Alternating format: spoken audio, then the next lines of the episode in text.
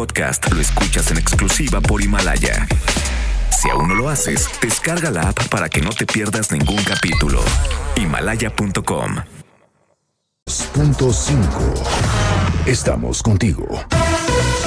MBS Radio presenta Cero corrupción, que es un problema grave. Acabe la impunidad en México, que pague el que debe de pagar. will not fund border security.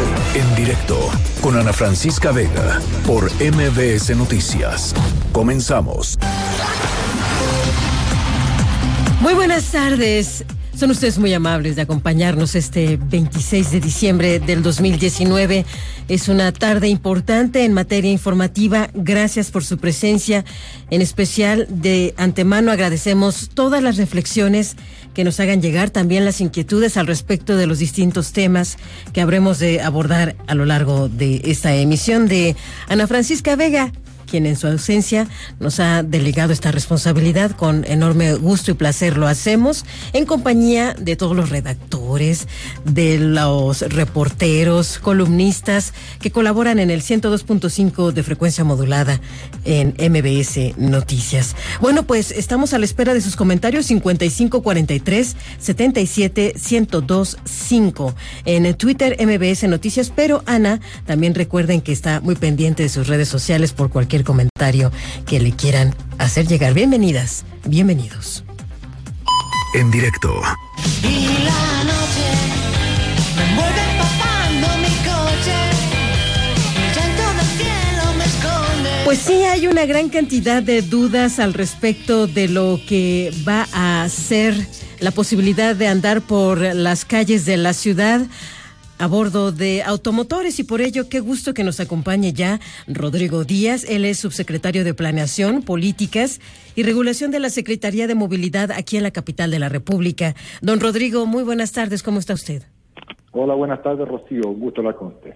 El gusto es mío y de todos nuestros radioescuchas, en particular aquellos que tienen vehículos. ¿Pudiera puntualizarnos en sí en qué consiste esta inquietud de aquellos automovilistas que viajan solos por vialidades de alta circulación en determinadas horas, en particular aquellas denominadas pico? ¿Cuál es la realidad de su situación a partir del 2020?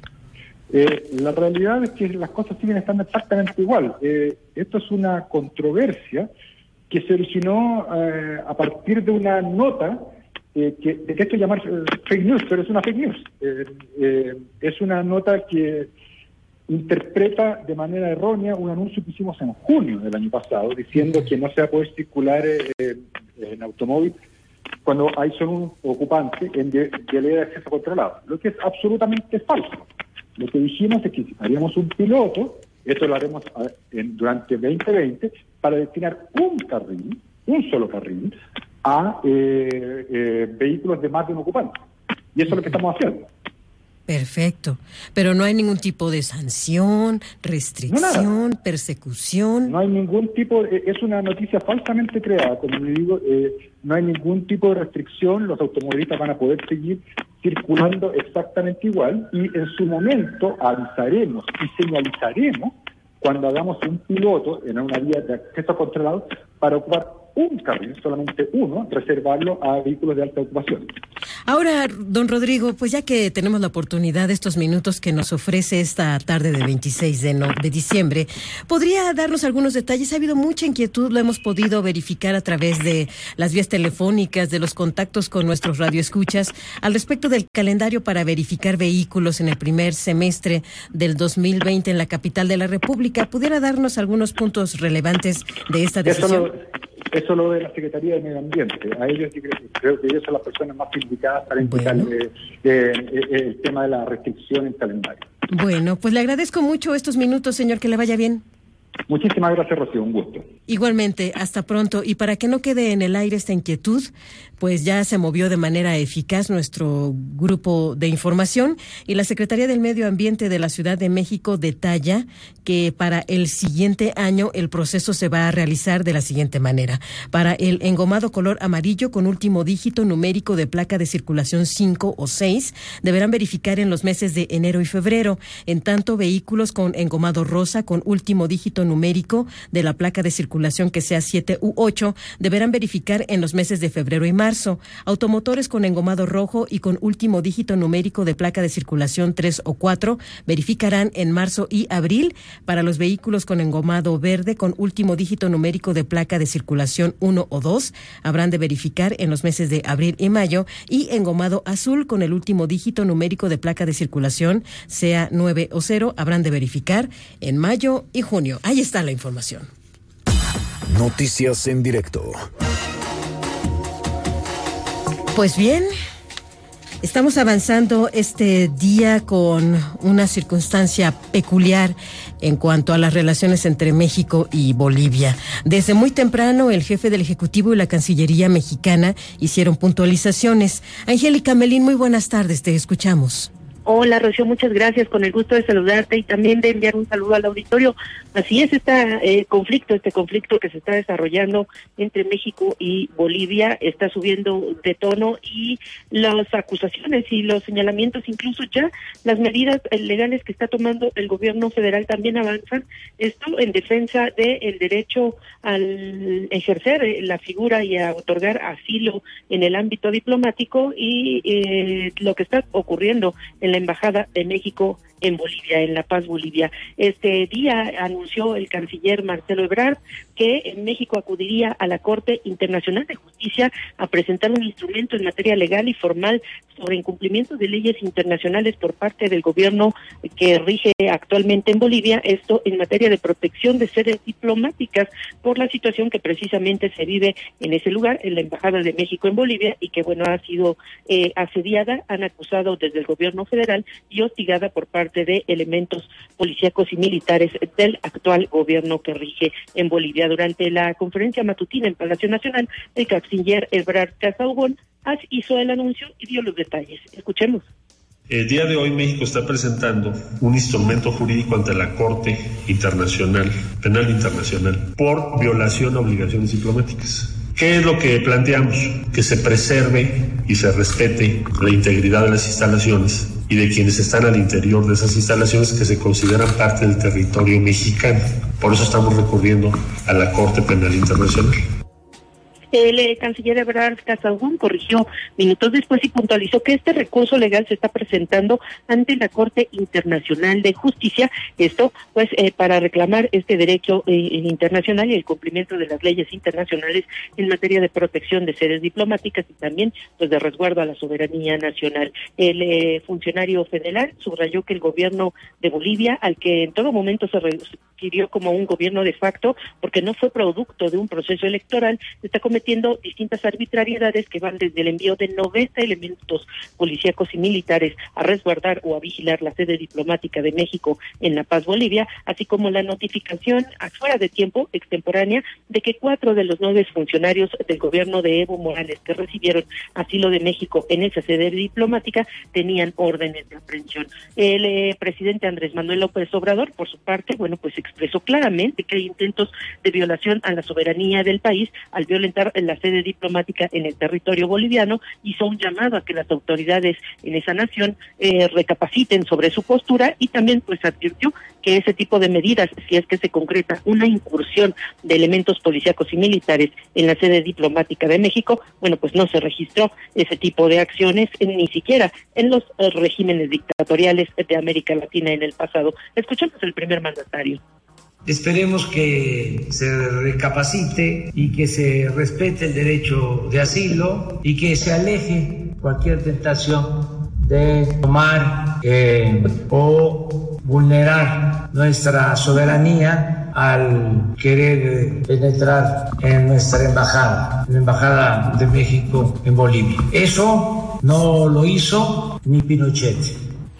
Esa sentencia tan fuerte la dio esta mañana el presidente López Obrador. El canciller, por su parte, precisó que nuestro país no está pensando en retirar al personal diplomático acreditado en Bolivia, esto para resguardar su seguridad, y tampoco se va a solicitar que los eh, asilados, las personas originarias de Bolivia que siguen asiladas en la sede diplomática, salgan de ese lugar con tal de poner fin al asedio y al hostigamiento militar y policiaco del gobierno boliviano. Rocío, es el reporte. Gracias, Angélica. Hasta luego. Hasta pronto. Y también hubo puntualizaciones por parte de la Cancillería mexicana. Estuvo pendiente de este mensaje Oscar Palacios. Muy buenas tardes, Oscar. ¿Qué tal, Rocío? Buenas tardes. Aquí es el subsecretario para América Latina y el Caribe, Maximiliano Reyes Zúñiga, llamó a la canciller de Bolivia, Karen Longari, a sostener un encuentro en un país intermedio, esto para buscar una ruta de salida ante la situación que se vive justo en la Embajada de México. En un mensaje a medios, Maximiliano Reyes destacó que continúa el asedio a la Embajada y residencia oficial de México en Bolivia, donde este viernes arribaron, dijo nuevamente, más de 50 personas civiles, policiales y militares. Ante esta situación que ha venido escalando en los últimos días, propuso a la canciller Karen Longaric abrir un canal de comunicación directa e incluso personal cuando ella lo estime conveniente, a fin de que se pueda ya cerrar este capítulo. Escuchemos. Hacer un llamado a que abramos un canal de comunicación directo e incluso personal cuando ella lo estime conveniente y ojalá sea lo más pronto posible. Y le propongo que incluso nos encontremos en un país intermedio geográficamente, dada la cantidad de trabajo que ambos tenemos, y con el propósito fundamental de encontrar una ruta a cerrar este episodio. Por otro lado, el consultor jurídico de la Cancillería, Alejandro Celorio, informó que se están ya preparando los argumentos para presentar esta demanda ante la Corte Internacional de Justicia de La Haya, que anticipó precisamente el canciller Marcelo Ebrard por el asedio a la embajada. Resaltó que como un primer paso se solicitarán medidas provisionales para que cese el hostigamiento que dijo atenta contra la dignidad de la representación diplomática de nuestro país. Así lo dijo. Queremos que cese el hostigamiento y que de ninguna manera se atente contra la inviolabilidad del inmueble diplomático. En pocas palabras, no queremos que nadie ingrese a nuestro local diplomático en La Paz, Bolivia, sin autorización de la Secretaría de Relaciones Exteriores y de nuestra embajada en Bolivia. El Estado boliviano también se le solicitará en las medidas eh, provisionales debe garantizar la seguridad de nuestra embajada y del personal diplomático, pero sin atentar contra la dignidad, la libertad y la figura diplomática de nuestra embajada y nuestros funcionarios. Una cosa es garantizar la seguridad y otra cosa es hostigar. Cabe señalar que el subsecretario para América Latina y el Caribe, Maximiliano Reyes, enfatizó que el gobierno mexicano ha privilegiado la comunicación con Bolivia a través de todos los canales diplomáticos. De hecho, informó que del 11 de noviembre a la fecha han enviado ya 28 notas diplomáticas a la Cancillería boliviana para informar sobre el otorgamiento de asilos, solicitar los respectivos salvoconductos y pedir también el respeto a nuestros recintos diplomáticos. Rocío es el reporte. Buenas tardes. Buenas tardes, Oscar Palacios. Y bien, como ya ha descrito nuestro reportero y también lo hizo Angélica Melín, reportera de MBS, efectivamente alrededor del inmueble diplomático mexicano en Bolivia hay un círculo de tanquetas, de automotores policíacos y por lo menos unos de 50, 60, dependiendo de la hora del día, hasta 100 uniformados. Esta es una realidad. El hecho es que hubo planteamientos por parte de Karen Longoric, ella es la canciller boliviana, que acepta en principio la reunión con autoridades mexicanas, dice solo dispuesta a dialogar con el canciller mexicano Marcelo Ebrard. Vamos a escuchar cómo tomó esta administración boliviana la intención de México de plantear sus quejas ante la Corte Internacional de Justicia de La Haya. Ha habido una rectificación por parte de la Cancillería mexicana y la demanda que han anunciado que nos van a instaurar es ante la Corte Internacional de Justicia de La Haya. Eh, Bien, yo considero que esta es una falacia jurídica, jurisdiccional, porque nadie puede instaurar una demanda por hechos no probados o por presunciones que anuncia la Cancillería mexicana.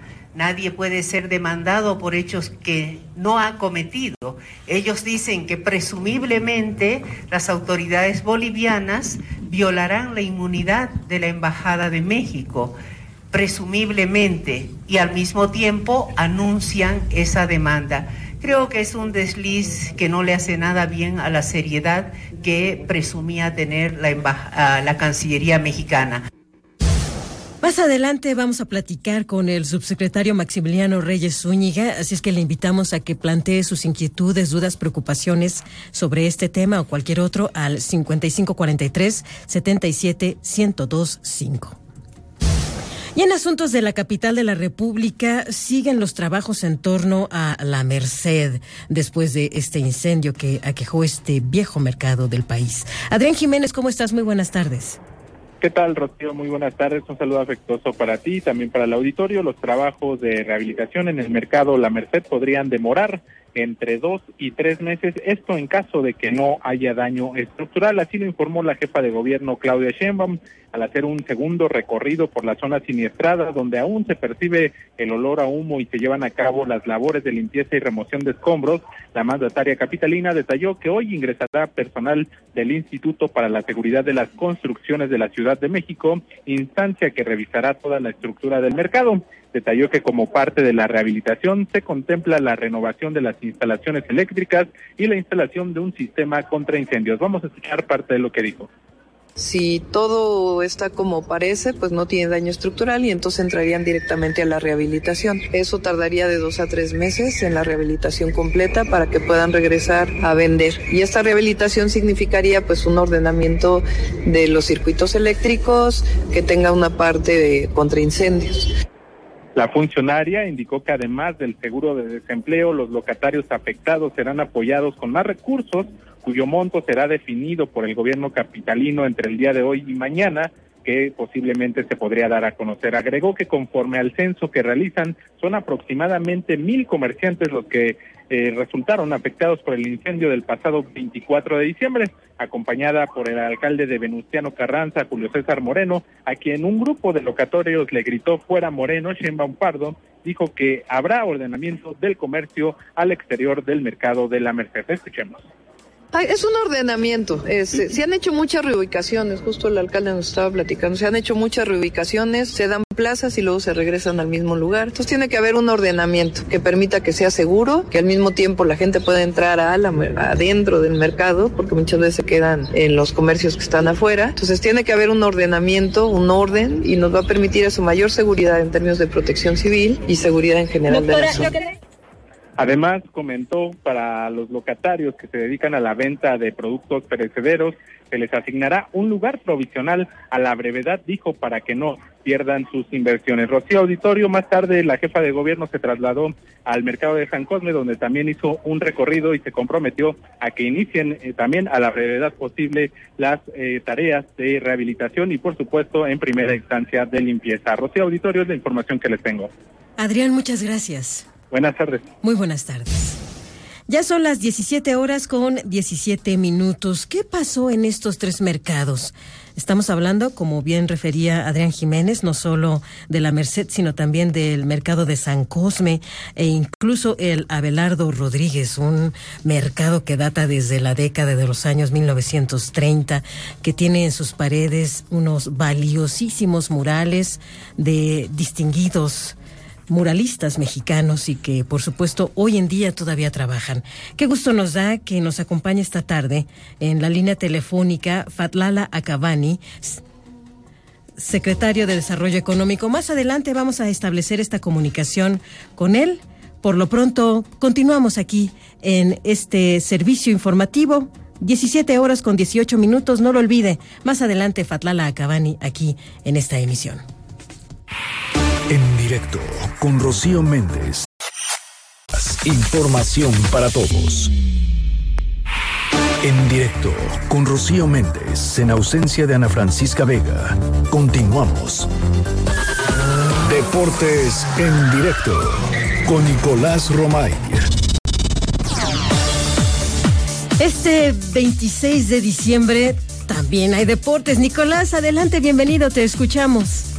Hola, ¿qué tal? Me da muchísimo gusto saludarte, igual a toda la audiencia que nos acompaña. 26 de diciembre, final del fútbol mexicano. Qué raro suena. Después de Navidad, por fallas en la logística a la hora de preparar el calendario, es un hecho, pues, pues hoy tenemos una final del fútbol mexicano. Rayados que viene de ser tercer lugar en el Mundial de Clubes, incluso con suplentes, porque el último partido recordemos que lo jugaron con suplentes, pues lleva toda la semana adaptándose de nueva cuenta al horario, al clima de, México, que no es cosa fácil después de que se echaron 10 días en, en Qatar, ahora regresar, adaptarse, pero bueno, Rayados tiene un plantel espectacular, Rayados viene muy bien, ¿no? Recordar que hace dos meses Rayados estaba fuera de zona de liguilla y hoy el conjunto de Monterrey está ahí peleando por eh, el título después de ser tercer lugar del Mundial de Clubes. Entonces me parece que, que Monterrey eh, no va a poner las cosas fáciles. América, que por el otro lado llevan 18 días en parón. Jugaron un amistoso contra Leones Negros, el cual ganaron, pero no es lo mismo, ¿no? Eh, el América eh, tiene un reto muy complicado que es el saber administrarse, el no perder ritmo. Ojalá que hoy, la final de hoy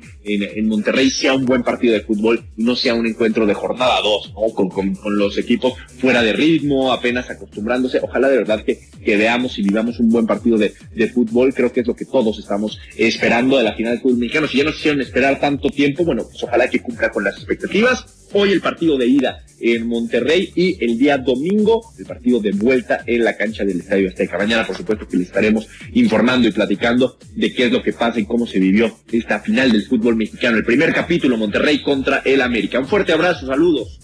Muchas gracias, Nico. En directo con Rocío Méndez en Aus Información. Información para todos. En directo con Rocío Méndez en ausencia de Ana Francisca Vega. Continuamos. Luis Miguel González, Economía. Ah, caray, qué suerte tenemos en verdad, porque ahora con el arribo del nuevo año también vienen algunas modificaciones en nuestras responsabilidades fiscales como ciudadanos de este país. Así es que, pues siempre un honor, pero además hoy qué gusto y qué suerte contar con la participación de Luis Miguel González, director editorial del Economista y también colaborador de En Directo. ¿Cómo estás, Luis Miguel? Eh, con mucho gusto, Rocío. Oye, pues es que nos ha llegado este asunto del impuesto especial sobre producción y servicio IEPS, que va a impactar en los combustibles, que va a impactar en los cigarrillos, que va a impactar en el asunto de las bebidas. ¿Qué puedes advertirnos al respecto de nuestras responsabilidades a partir de enero? Eh, lo primero es, esta decisión se toma en el Congreso en octubre. Hay que recordar que el gobierno dice, como compromiso, no va a haber nuevos impuestos ni vamos a subir los impuestos actuales. Pero hay una cosa ahí perdida en la discusión del presupuesto que se llama miscelánea. Y en esa miscelánea caben muchas cosas que entran como por letra chiquita en lo que son nuestras obligaciones para el año que entra. Y aparecen tres, tres renglones en la miscelánea, si se puede decir así, o bien son más de tres renglones, pero uno se relaciona con gasolinas, otro se relaciona con cigarros y otro se relaciona con eh, refrescos. En el caso del tabaco o cigarros, desde 2010 no se modificaba el impuesto.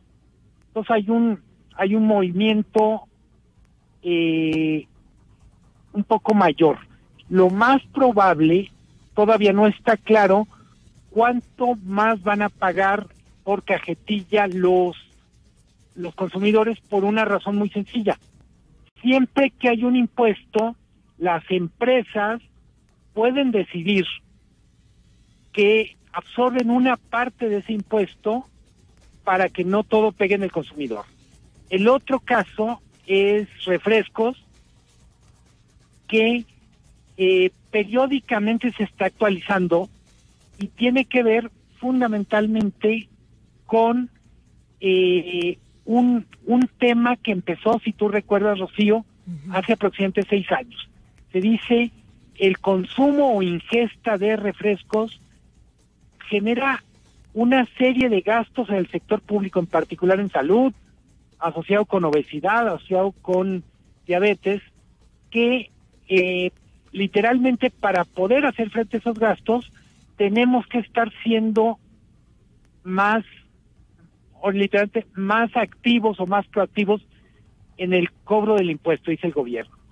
El tercer bloque, que es gasolinas, es prácticamente todos los años hay una revisión del impuesto a la gasolina y tiene mucho que ver con con el yo diría es el impuesto más fácil de cobrar para el gobierno y fundamentalmente lo que hace el gobierno es tiene el derecho a cobrarlo y luego lo complementa o, o lo corrige a través de subsidios.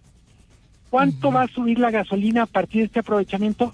Depende de lo que el gobierno decida, en particular Secretaría de Hacienda, porque tiene algo de margen. Eh, pero en cualquier caso, y volviendo a tu pregunta que con el que empieza este comentario, tanto en refrescos como en tabaco como en gasolina, tendremos que estar atentos porque si se puede decir así, hay pretexto o hay ocasión para que suban los precios al consumidor. Todavía no se define, va a depender de las refresqueras, de las cigarreras y de la Secretaría de Hacienda, que es finalmente la que define a través de la de la Comisión Reguladora de Energía el precio final de las gasolinas. Luis Miguel González, ¿te parece si escuchamos lo que advirtió, aclaró esta mañana el presidente Andrés Manuel López Obrador sobre este tema, en particular sobre esta persistente declaración de que en este sexenio no habrá gasolinazos y después nos das tu punto de vista? Perfecto, con mucho gusto. No aumentos, no aumentarán impuestos, no aumentarán las gasolinas, el diésel, el gas, la luz al inicio de año, como era costumbre, que entraba el nuevo año y la cuesta de enero y los gasolinazos en algunos casos. Eso se terminó. ¿Qué piensas, Luis Miguel? eh, que lo que está diciendo es, aunque esté este nuevo IEPS o este ajuste al IEPS, el gobierno probablemente lo que está diciendo es, haremos el, absorberemos el, el aumento del IEPS que no se refleje en el precio final. Pero lo cierto es, si lo queremos ver así, de lo que pague cada quien por un litro de gasolina, hay un pedacito mayor que va a ser impuesto.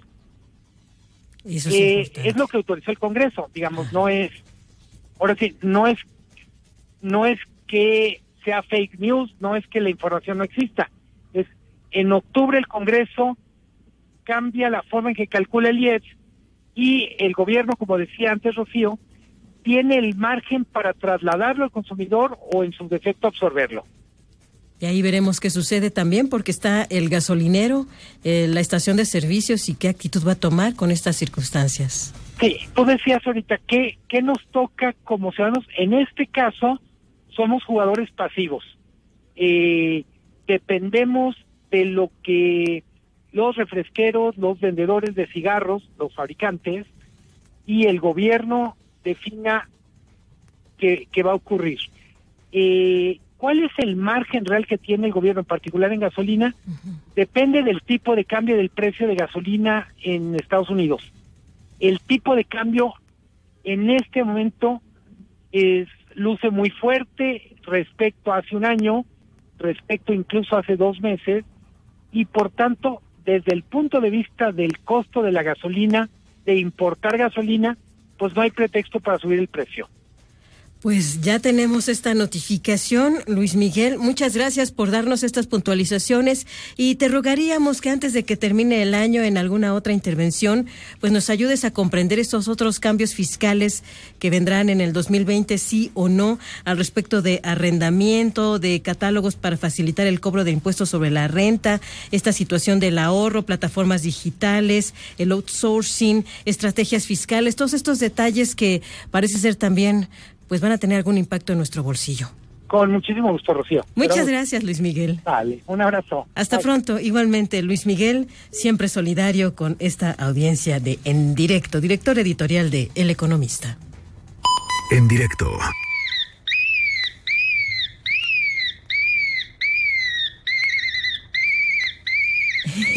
bueno, pues están tratando de dilucidar de qué se trata. Es el la expresión de un animal que cae del cielo, esa es la verdad. ¿Para qué les decimos de otra forma? No es ni Superman, no se trata de una persona, cayó del cielo un animalito.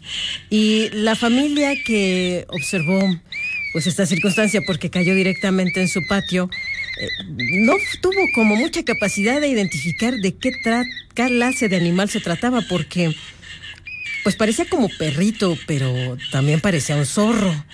Y entonces no sabía ni siquiera cómo tratarlo. Ya veremos en qué termina esta historia.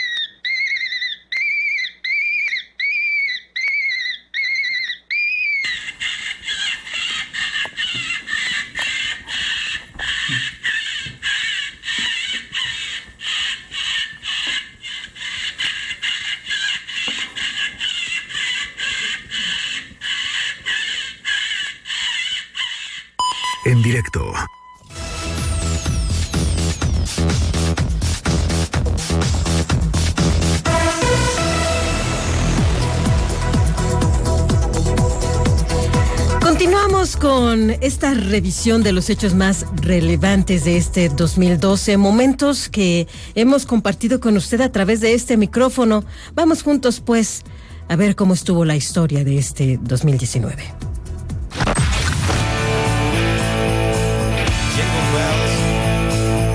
Persona o personaje crees que marcó México en el 2019? Yo creo que ahorita estamos yendo otra vez a la edad media a través de las redes sociales. Gracias a todas las personas que han sido parte de mi camino como deportista. Yo no voy en casos de corrupción a sudar calenturas ajenas. Tenemos enfrente un fenómeno de criminalidad transnacional. Ya fue suficiente el derramamiento de sangre que desde hace años padecemos. Como cada año, Twitter arrojó resultados sobre las cuentas más populares o mencionadas en México. En esta ocasión fue un recuento que comprendió desde el primer día de este año hasta el pasado 15 de noviembre. Sin duda la política se apoderó de esta red social, pues la segunda persona que tuvo más menciones en México es el presidente Andrés Manuel López Obrador, que tuvo más de 31 millones 407 mil menciones. Chapulines fifís. ¿Cuándo la prensa fifí habló de estos contratos? Me canso ganso. El pueblo se cansa de, tanta, pinche tranza. La tercera posición la ocupa el expresidente de México, Felipe Calderón, quien gobernó entre el 2006 y el 2002. Y va vestido de militar. Se pone un chaleco. O sea, le quedaba grande. Parecía el comandante Borol, comandante Borol. Y a propósito de los calificativos, señor presidente, nuevamente le pido, con todo respeto, que deje de descalificarnos con calificativos a quienes no pensamos como usted. A este lugar le sigue la jefa de gobierno de la Ciudad de México, Claudia Sheinbaum, quien no solo tiene la cuarta cuenta más mencionada en México, también es la única mujer que forma parte de este listado. Las niñas podrán utilizar pantalón para ir a la escuela. Para ir a la escuela. Pero, ¿quién ocupa el primer lugar? Sorprendentemente no tiene que ver con política. De hecho, ni siquiera radican en México.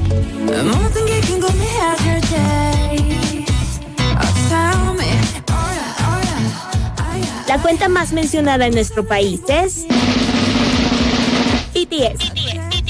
BTS, la banda surcoreana de pop formada por siete integrantes, tiene nada más y nada menos que 59 millones 325 mil menciones. Es casi el doble de lo que tuvo el actual presidente de México.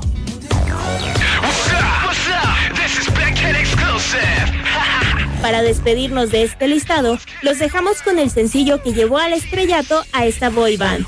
Se llama No More Dream, lanzada en 2013.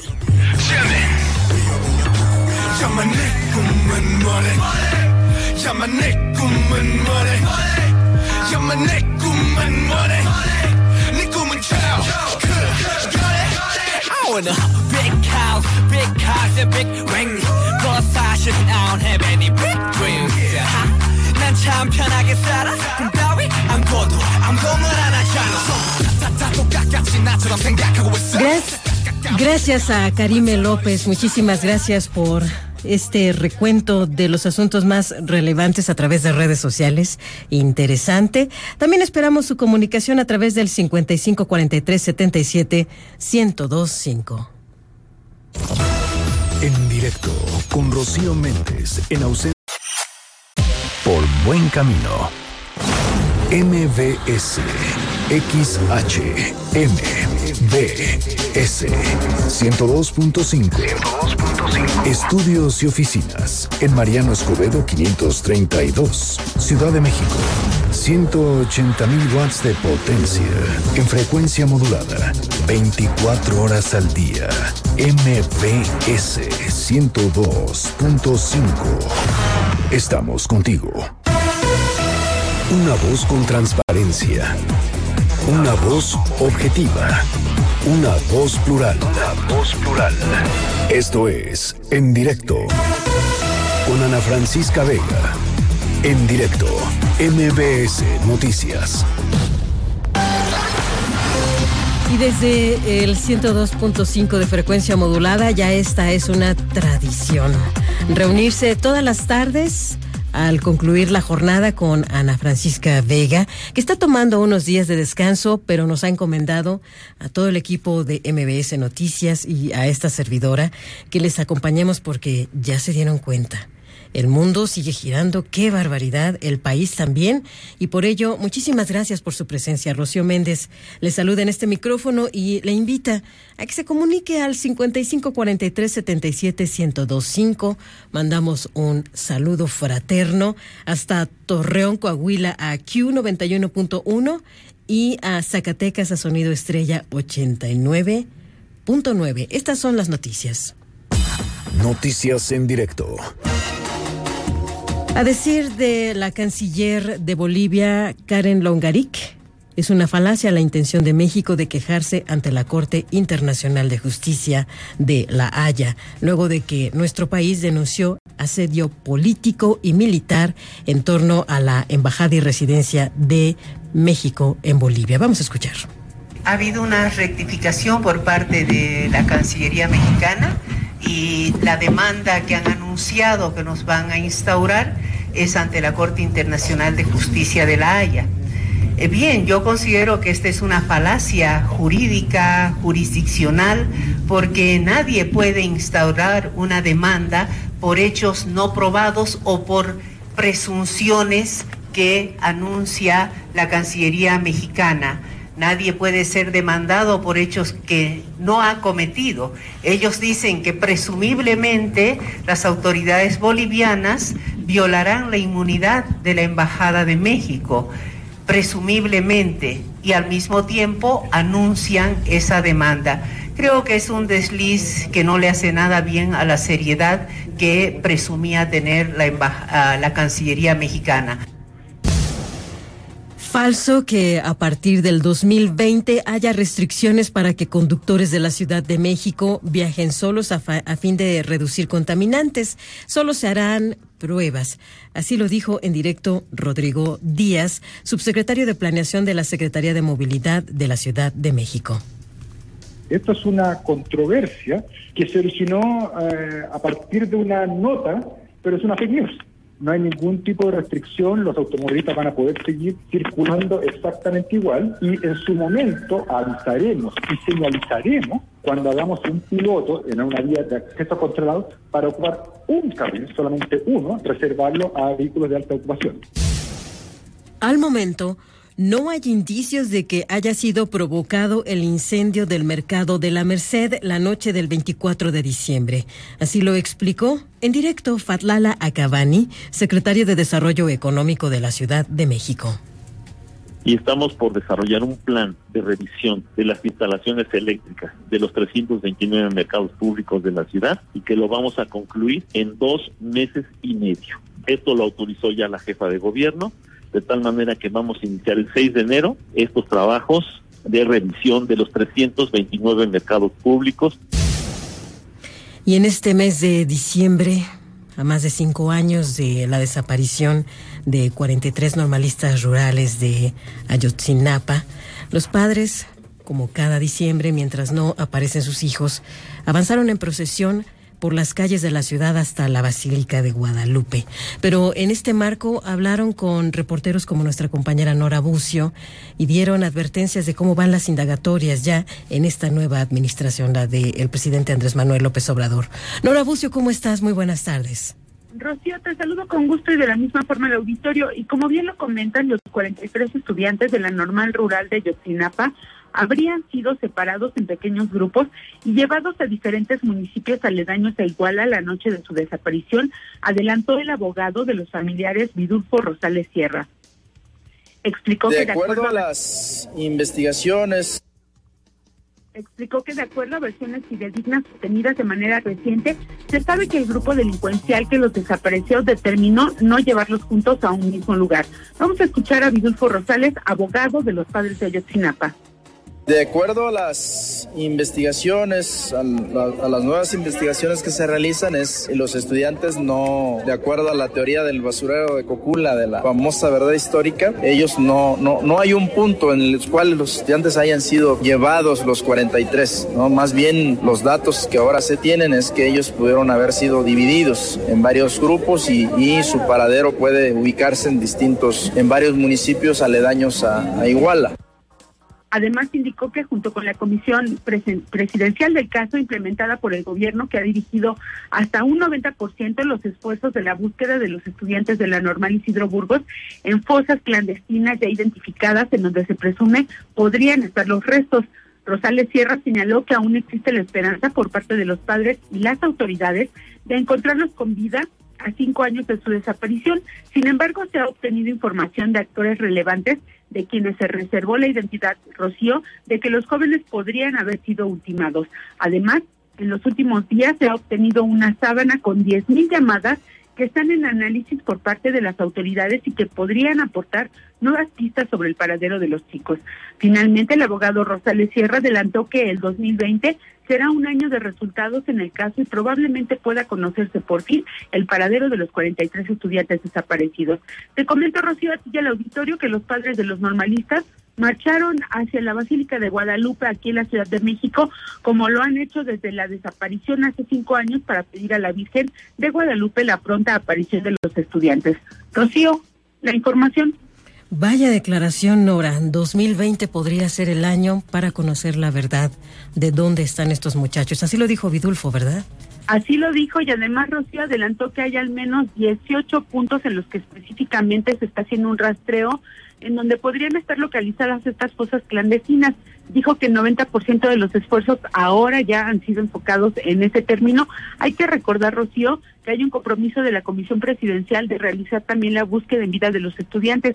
Sin embargo, debido a las últimas declaraciones de personajes clave en estos hechos, se ha determinado destinar el 90% del esfuerzo a localizar los restos de los jóvenes en fosas clandestinas y solo un 10% a ubicar algunas pistas eh, de la posibilidad de que ellos sigan vivos, Rocío. Nora, muchas gracias por este reporte. Muy buenas tardes. Nora Bucio. En directo.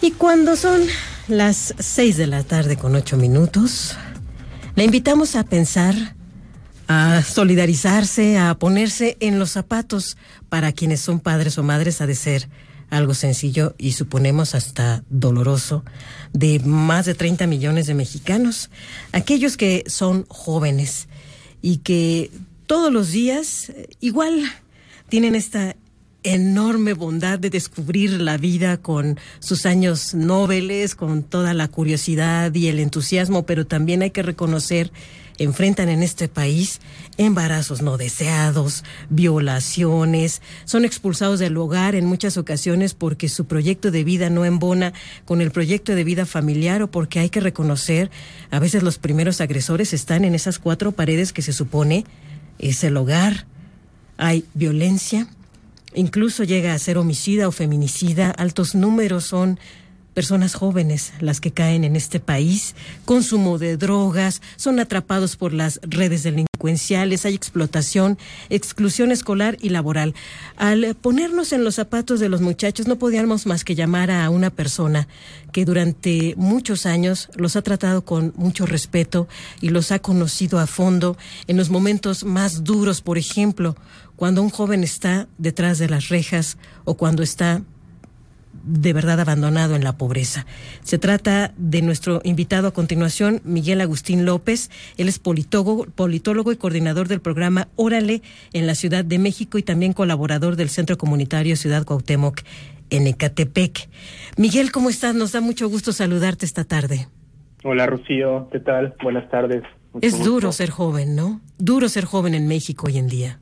Es muy duro ser joven en México, en este país, definitivamente. Eh, dos principales problemas que tienen que ver con acceso a trabajo eh, y con acceso a salud en los últimos tiempos, ¿no? Con el tema de seguridad social y que estamos viéndolo con los problemas que han enfrentado las juventudes, ya independientemente de la clase social a la que pertenezcan. Desde tu perspectiva, ¿qué es lo más duro que tiene que asumir un joven el día de hoy? Ustedes trabajan mucho con asistir, apoyar, acompañar a jóvenes que están excluidos de la escuela o del trabajo, pero para llegar a este nivel, primero debiste haber sido expulsado de muchas otras eh, bondades sociales, ¿no?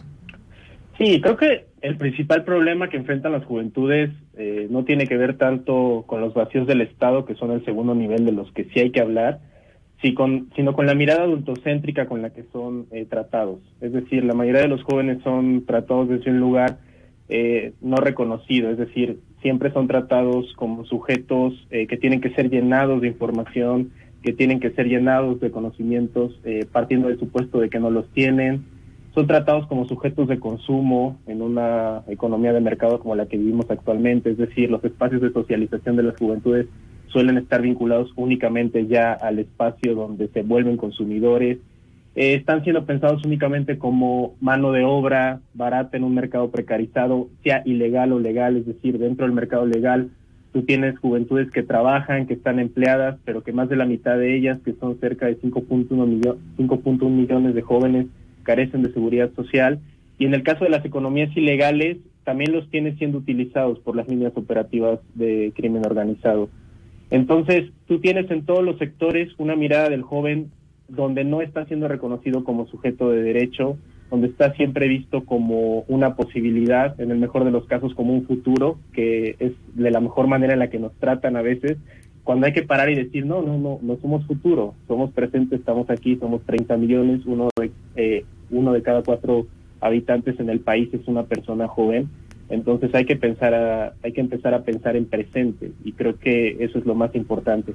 Ya después empiezas a tener todos los vacíos eh, donde el Estado no se hace presente, todas las cuestiones estructurales que los jóvenes eh, no, no son atendidas para las juventudes y entonces sí ya puedes empezar a hablar del tema de rezago educativo, 22% de las juventudes en edad escolar obligatoria no están estudiando, eh, cerca del 50% de las juventudes que deberían estar ingresando a educación media superior en una edad clave entre los 15 y los 17 años no lo están haciendo.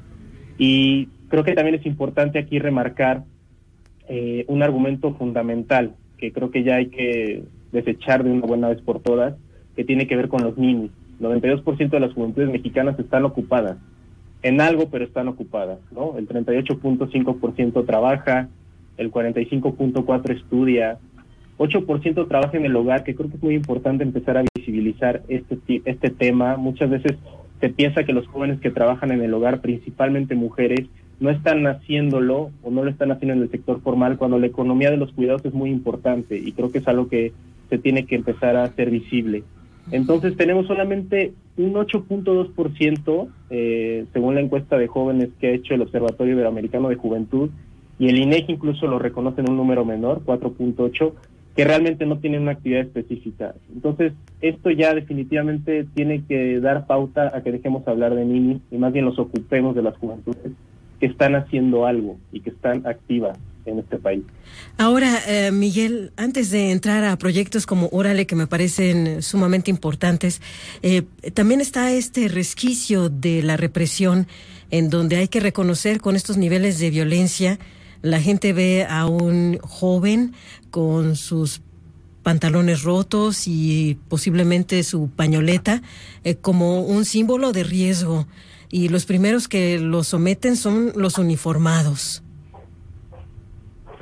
Sí, creo que todo esto va ligado a los imaginarios que se tienen sobre la juventud y que en ambos casos, es decir, los imaginarios que tienen que ver con, con la juventud que tiene que participar dentro de los mercados formales, dentro de este deber ser que los adultos marcan, también están marcando pautas inalcanzables y que en el mercado criminal lo hacen de la misma manera. Entonces, tú tienes un joven que se expone a que ninguno de los dos imaginarios posibles son alcanzables, ni siquiera en el de la delincuencia organizada. Eh, muchos dicen, bueno, los jóvenes se están involucrando porque eh, están aspirando a ser como el Chapo, están aspirando a ser como estos grandes jefes del narcotráfico. Y en el fondo ya hay muchísimos estudios que hablan de cómo en un barrio tú te puedes involucrar y vas a tener un ingreso que obviamente va a ser superior al que vas a tener en el empleo formal, donde en el mejor de los casos vas a alcanzar una canasta básica, pero de todas maneras no vas a superar cierto nivel de ingreso, no vas a superar el ingreso de los 20 mil pesos al mes, que obviamente para un joven es muchísimo, pero que ya no va a ser parte de esta estructura de crecimiento que supuestamente se ofrece dentro de la delincuencia organizada. Y en el caso de la economía formal también, a los jóvenes se les vende la idea de emprender, se les vende la idea de ser el próximo empresario exitoso, cuando el mercado estructuralmente no está hecho para eso, no, no está eh, creado para que los jóvenes puedan ser realmente estos empresarios que nos venden en conferencias, en pláticas escolares, es decir, tienes un gran vacío de referencialidad. Y cuando tienes un gran vacío de referencialidad, los jóvenes básicamente van a acudir a lo que tienen cerca. Y lo que tienen cerca son sus amigos, que es muy importante redimensionar esta parte del asociacionismo, eh, pero también es la delincuencia organizada de los barrios, que les está brindando esta posibilidad de un espacio de participación.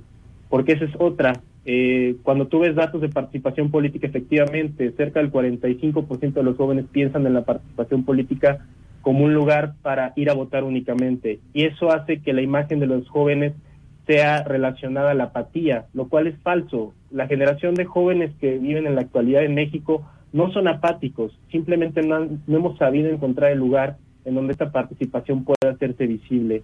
Muchas de las encuestas no toman en cuenta la participación en redes sociales y dejan fuera todo lo que a través de estas, de estas se ha generado. Nada más pensemos, por ejemplo, en el 2017 el sismo, que demostró que los jóvenes, claro que están ahí, claro que están sensibilizados, no son de cristal, como se quiere decir, posterior a estos casos que hemos vivido, por ejemplo, el de la el lamentable fallecimiento de esta chica del ITAM, sino que están ahí y que son sensibles y que necesitan ser vistos y mirados. Es lo único que los jóvenes, que las juventudes están pidiendo.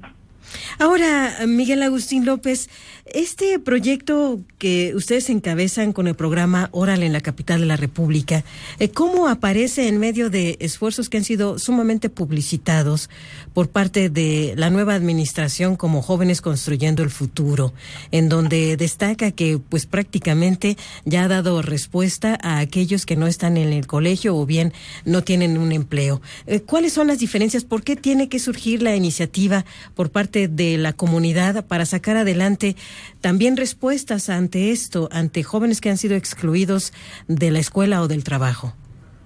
Creo que la propuesta del gobierno federal eh, es buena, creo que es el, eh, la política pública me parece más ambiciosa de la administración. E incluso muchas de las personas que están haciendo estudios sobre política pública en este sexenio lo saben y por eso están tan de cerca porque finalmente es la política pública que está tratando de atender a un grupo que es mayoritario en el país y que está en una situación muy vinculante a muchos de los problemas que estamos viviendo. Sin embargo, y hoy es un día particular, ya que justo han dicho que están cerca del millón dentro del padrón de jóvenes y que están buscando ampliarlo a medio millón más, que es muy importante. Uno de los problemas del programa, sin duda, es que no han logrado eh, si bien no ser homogéneo, marcar ciertas pautas y ciertos estándares respecto a la parte formativa del programa. Es decir, el programa sí te da un ingreso económico y sí te vincula con un empleador, lo cual ya de inicio es muy importante. Pero el problema es qué hace el empleador contigo después. Ahí es donde está el, el entorno que el gobierno federal por más que pueda vigilar o por más que pueda marcar ciertas pautas, no lo puede controlar.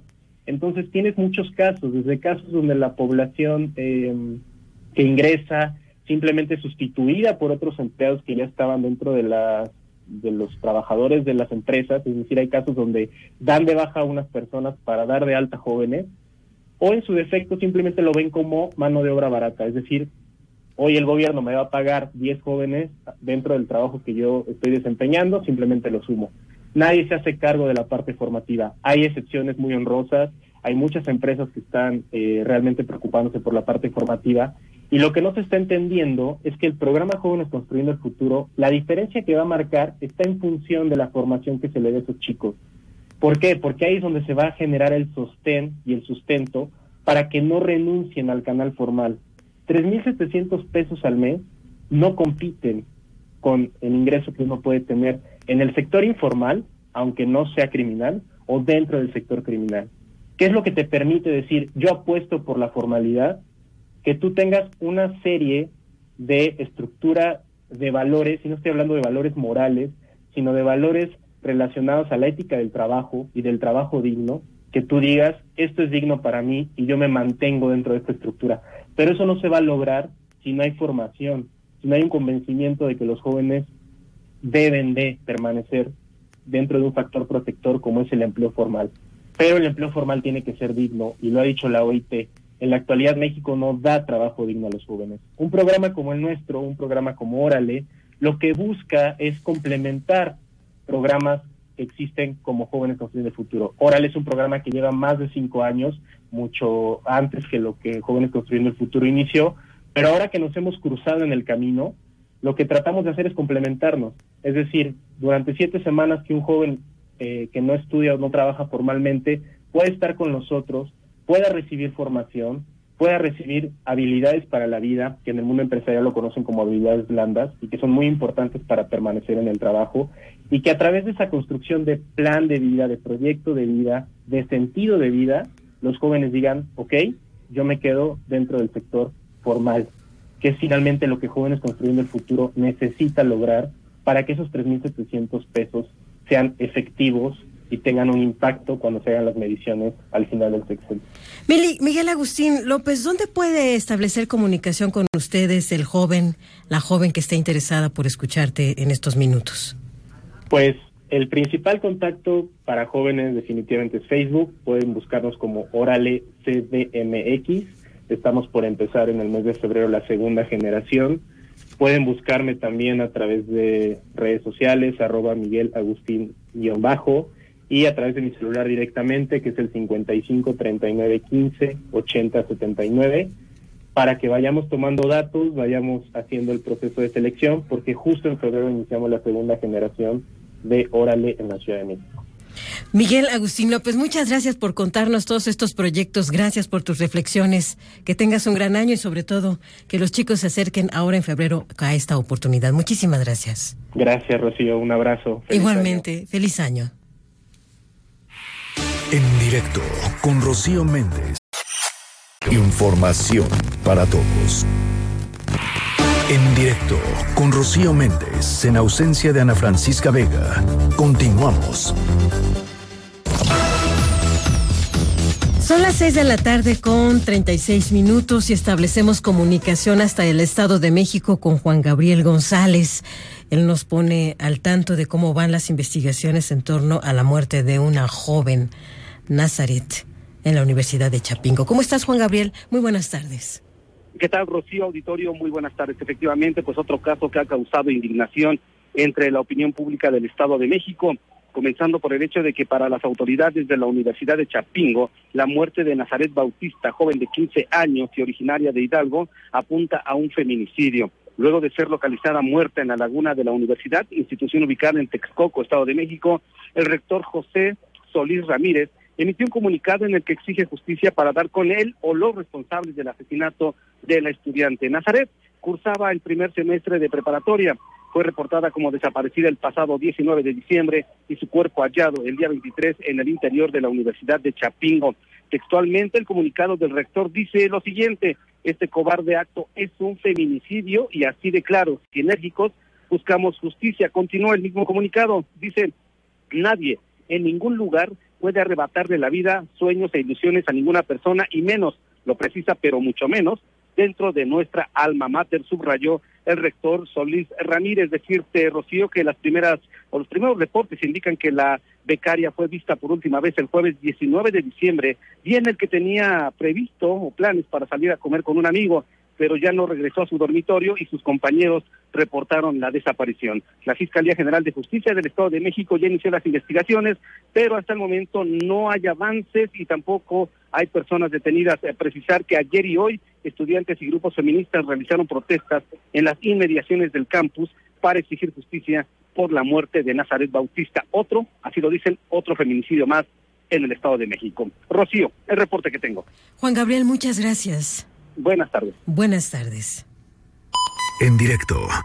Y seguimos con la revisión de estos casos lamentables de violencia en contra de las mujeres. Evelyn Aragón, nuestra corresponsal en Oaxaca, Oaxaca le tiene más información. Bienvenida, Evelyn. ¿Qué tal, Rocío? Muy buenas tardes. Pues efectivamente le estamos dando seguimiento a este caso de la joven saxofonista atacada con ácido y el día de hoy el titular de la Fiscalía General del Estado, Rubén Vasconcelos Méndez, informó que la noche de ayer aprendieron a una segunda persona involucrada en este ataque. De acuerdo con las investigaciones, se trata de quien lanzó el ácido sulfúrico encima de la joven. Vamos a escuchar lo que dijo el fiscal de Oaxaca. Se trata del sujeto que de acuerdo con los datos que hemos recabado fue quien le aventó o le roció el ácido sulfúrico a la saxofonista con el propósito de causarle la muerte y que terminó ocasionándole graves lesiones. El funcionario explicó que de acuerdo con la evidencia que han recabado, la segunda persona detenida llegó a Guajuapan de León el 8 de septiembre pasado en compañía de su padre Ponciano, primer detenido por los hechos, recordarás, el lunes pasado, con el propósito de cometer la acción ilícita en contra de la joven a quien conocía mediante fotos y sabía del lugar en el que la encontraría. Asimismo, detalló que alguien, que aún no está identificado, proporcionó al hoy detenido el ácido sulfúrico con el que al día siguiente cometió el ataque que le ocasionó a María Elena pues las graves lesiones de las que hoy sabemos. A pregunta expresa sobre si Juan Vera Carrizal es investigado debido a los señalamientos directos que lo ponen como el autor intelectual, el fiscal aseguró que el político y todas las personas que salgan en la investigación serán investigados. Vamos a escuchar. Todas las personas que son señaladas, mencionadas, pero no solamente eso, sino que aparezcan dentro de nuestra investigación, están siendo investigadas. Todas las personas. Por eso hablo y he comentado que las personas, todas, en su momento, con datos suficientes de prueba, que nosotros podamos precisamente comprobar ante un juez, serán llevadas ante la justicia. Finalmente, Rocío, te comento que el funcionario destacó que la investigación se realiza con perspectiva de género, con lo que el sistema de justicia dijo tiene en sus manos la oportunidad de mandar el mensaje contundente de cero tolerancia hacia la violencia contra las mujeres. Hasta aquí el reporte desde Oaxaca. Gracias, Evelyn. Gracias a ti, muy buena tarde. Buenas tardes, Evelyn Aragón. En directo. Y ahora nos trasladamos hasta Chihuahua con nuestro corresponsal Armando Corrales, que nos tiene investigaciones al respecto de acciones de carácter criminal. Adelante, Armando, te escuchamos. Muy buenas tardes. ¿Qué tal, Rocío? Buenas tardes. Bueno, pues la mañana del martes del 24 de diciembre, elementos de la Subprocuraduría Especializada eh, en investigación de delincuencia organizada, la CEIDO, realizaron la detención de Fidel Alejandro Villegas Villegas, actual director de Seguridad Pública de Enjanos, Chihuahua, por supuestos nexos con el crimen organizado. El pasado 3 de diciembre fueron detenidos también Enjanos, Héctor Mario El Mayo Hernández Herrera y Luis Manuel Hernández Herrera, quienes fueron señalados como participantes en la masacre de la familia Levarón y Lanford en Bavispe, Sonora, por lo que esta detención podría estar ligada a estos hechos. De manera extraoficial se conoce que Alejandro Villegas fue trasladado de manera inmediata a la Ciudad de México para su declaración, por lo que en breve se podrán dar a conocer más eh, datos sobre esta detención.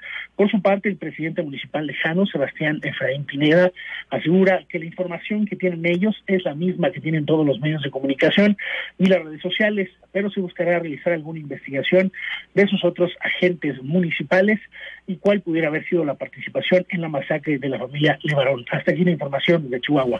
Armando, solo una breve acotación, si nos permites. ¿Ha habido conocimiento de qué piensa la familia Levarón de estos hallazgos, de estos avances? Porque incluso sabemos que está emplazada esta reunión para principios de enero entre el presidente Andrés Manuel López Obrador y la familia Levarón. ¿No tenemos detalles al respecto de cómo han reaccionado con este último acto? Bueno, eh, la familia Levarón, tanto este, Julián Levarón había declarado precisamente sobre esta detención, específicamente de este eh, director de seguridad pública en Janos, que si es que él fuera, eh, bueno, pues ellos estarán muy contentos si esto se realiza. Ya habían tenido otros señalamientos en previas ocasiones de que la policía municipal de Janos tenía mucho que ver eh, con el crimen organizado, por lo que es precisamente que se están dando estas, estas detenciones, pero que son ellos precisamente quienes ya habían denunciado que precisamente la policía municipal de Janos, Chihuahua, tiene, tenía relación con el crimen organizado y directamente con eh, la masacre de la familia de Barón. Armando Corrales, muchas gracias por este reporte. Rocío, gracias, buenas tardes. Hasta pronto. En directo. Y ahora recibimos a René Cruz que nos tiene información importante para las familias de la zona metropolitana. ¿Cómo estás, René? Hola, Rocío, amigos del auditorio, muy buenas tardes. Pues eh, para informarles que la Conagua anunció que en los próximos días eh, pues se van a estar realizando nuevos cortes programados al suministro de agua en bloque que se envía a la Ciudad de México y al Estado de México, esto por trabajos de mantenimiento, los cuales implicarán una inversión de cerca de 50 millones de pesos. El organismo detalló que los primeros trabajos iniciaron este día y van a concluir a las 8 de la mañana del sábado 28 de diciembre y estas obras eh, pues van a requerir una inversión de 9.16 millones de pesos y se van a ejecutar en los acueductos Los Reyes Ferrocarril y Teoloyucan, así como en las plantas Barrientos y Coyotepec. Eh, los trabajos comprenden la sustitución de tramos de tubería y cambio de válvulas de, de seccionamiento en pozos, plantas de bombeo, subestaciones eléctricas y también en trenes de descarga, con lo cual se eliminarán fugas hoy presentes. Por este motivo se va a suspender la operación de los pozos en los ramales Tizayuca-Pachuca, Los Reyes Ferrocarril y Teloyucan, esto en el punto de entrega del municipio de Tizayuca Hidalgo, eh, también en los municipios eh, mexiquenses de Zumpango, Coyotepec, Teoloyucan, Cuautitlán Izcalli, eh, Tultitlán, Atizapán de Zaragoza y Tlanepantla, así como en las alcaldías Gustavo Amadero, Cuauhtémoc y Azcapotzalco aquí en la Ciudad de México. En este lapso se van a dejar de aportar en total 4.500 litros de agua por segundo. En un segundo operativo de reparaciones, este va a iniciar a las 9 de la mañana del 27 de diciembre y va a concluir también el 28 de diciembre a las 9 horas y estos trabajos también van a implicar una inversión de 1.8 millones de pesos y pues se va a realizar en el acueducto Texcoco, por lo que se suspenderá la operación de los pozos del ramal Peñón Texcoco, particularmente en el punto de entrega de la planta lago ubicada ah, en la zona norte del municipio de Nezahualcóyotl. Finalmente, eh, otra etapa en la que se invertirán 39.2 millones de pesos se llevará a cabo en el acueducto, acueducto Tláhuac y la planta La Caldera de las 8 de la mañana del 3 de enero del 2020 a las 20 horas del 5 de enero del mismo año.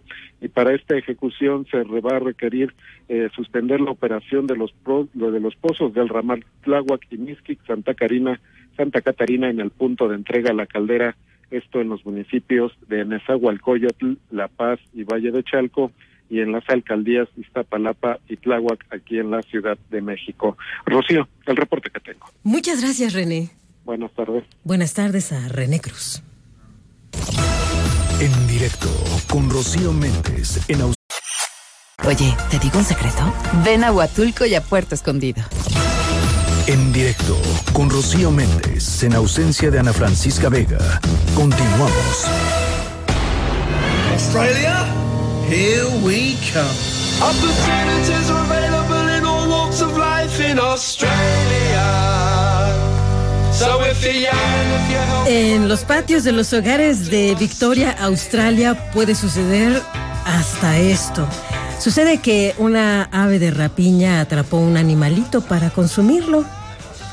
Parecía como perrito, como lobo, como zorro, pero terminó siendo un dingo. Dingo es una especie en nivel de preservación porque está a punto de extinguirse. En el caso concreto de Australia se están llevando a cabo trabajos para que se pueda poder proteger a esta serie de animalitos que son muy importantes para el medio ambiente de la zona. Y lo cierto es que la familia que recibió literalmente del cielo en el patio de su hogar este ser, pues estaban muy contentos, hasta querían quedárselo, pero tuvieron que entregarlo para que sea parte de los esfuerzos que llevan a cabo en esta nación para preservar a los dingos dingo, un dingo. Eso fue lo que hallaron en Australia.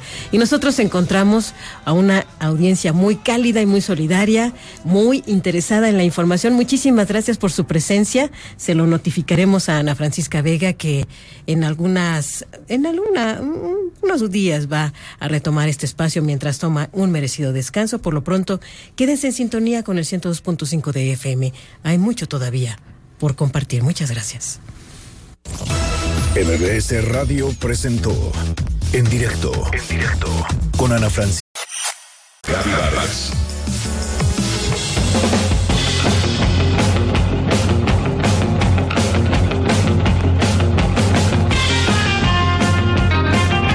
La ola forma una cresta y el surfeador con una sonrisa en la cara aprovecha para tomarla y deslizarse sobre la parte cóncava. Es la plenitud total. Da envidia ver las fotos o los videos de estos expertos surfistas de olas gigantes. Su disfrute del impulso a pesar del peligro es contagioso. Todo está en la mente, comenta Eric Reviere, uno de los campeones del mundo. Sin embargo, no todo es gozo. Como profesionales, además de la práctica constante, de las caídas, de los riesgos, deben de conocer a la perfección el principio que gobierna las olas, el de contracción y expansión. La ola crece y se expande para luego deshacerse y contraerse de nuevo. Dicha ley no solo corresponde al vaivén del mar, sino también a nuestra vida. Nada en el universo está quieto. Todo está en constante movimiento. La vida se desenvuelve en esos dos polos de contracción y expansión. El otoño y el invierno son estaciones de contracción, mientras que la primavera y el verano lo son de expansión. De hecho, en este momento tu corazón late gracias a que al expandirse y contraerse bombea más de 5 litros de sangre por minuto. Los pulmones se expanden y contraen al inhalar y exhalar el aire que nos da vida. Vaya, nuestra existencia se debe a la milagrosa expansión de un embrión en el vientre de nuestra madre, seguido por la contracción que nos trajo al mundo. De la misma manera sucede con la salud, la energía, las relaciones, hasta con una conversación o con la conciencia que se contrae o se expande de manera constante a pesar de que no nos percatemos de ello. Por ejemplo, ¿qué pasa en el cuerpo al sentirnos ansiosos o estresados? El estómago se contrae, la garganta se aprieta, los músculos se tensan. El cuerpo refleja una contracción cuyo origen está en la mente. En cambio, cuando estamos contentos, relajados, nos sentimos seguros y apreciados, nuestros músculos, la respiración y las células se relajan. Hay veces en que, a pesar del trabajo de conciencia que hayamos hecho, el guionista de nuestra vida nos manda un examen sorpresa, relativo a la familia, a las relaciones personales, incluso al trabajo. Y de repente el caos. El caos entra inevitablemente en nuestra existencia entonces comprendemos que nada en la vida puede existir solo en expansión. De nada sirven las frases como esto no tenía que suceder o esto no era lo planeado. La vida se desenvuelve entre la polaridad del orden y el caos. El reto es aprender que tener el control de la vida es una mera ilusión. La contracción es inevitable. Cuando llega, nos toca aceptar que es momento de tener serenidad y paciencia. Lo curioso es que en muchas ocasiones lo que creemos mejor para nosotros no lo es. Hay veces en que resulta que, visto en retrospectiva, los momentos de contracción eran lo mejor que nos pudo haber pasado porque abrieron nuestra conciencia y nos hicieron crecer y apreciar lo que antes dábamos por un hecho. El caos no es malo. Cuando llega hay que experimentarlo, preguntarnos lo que subyace a la experiencia y comprender que solo significa la disolución de algo para dar lugar a otra cosa distinta, para así aprovechar una nueva ola, tomar su cresta y deslizarnos en ella mientras se expande.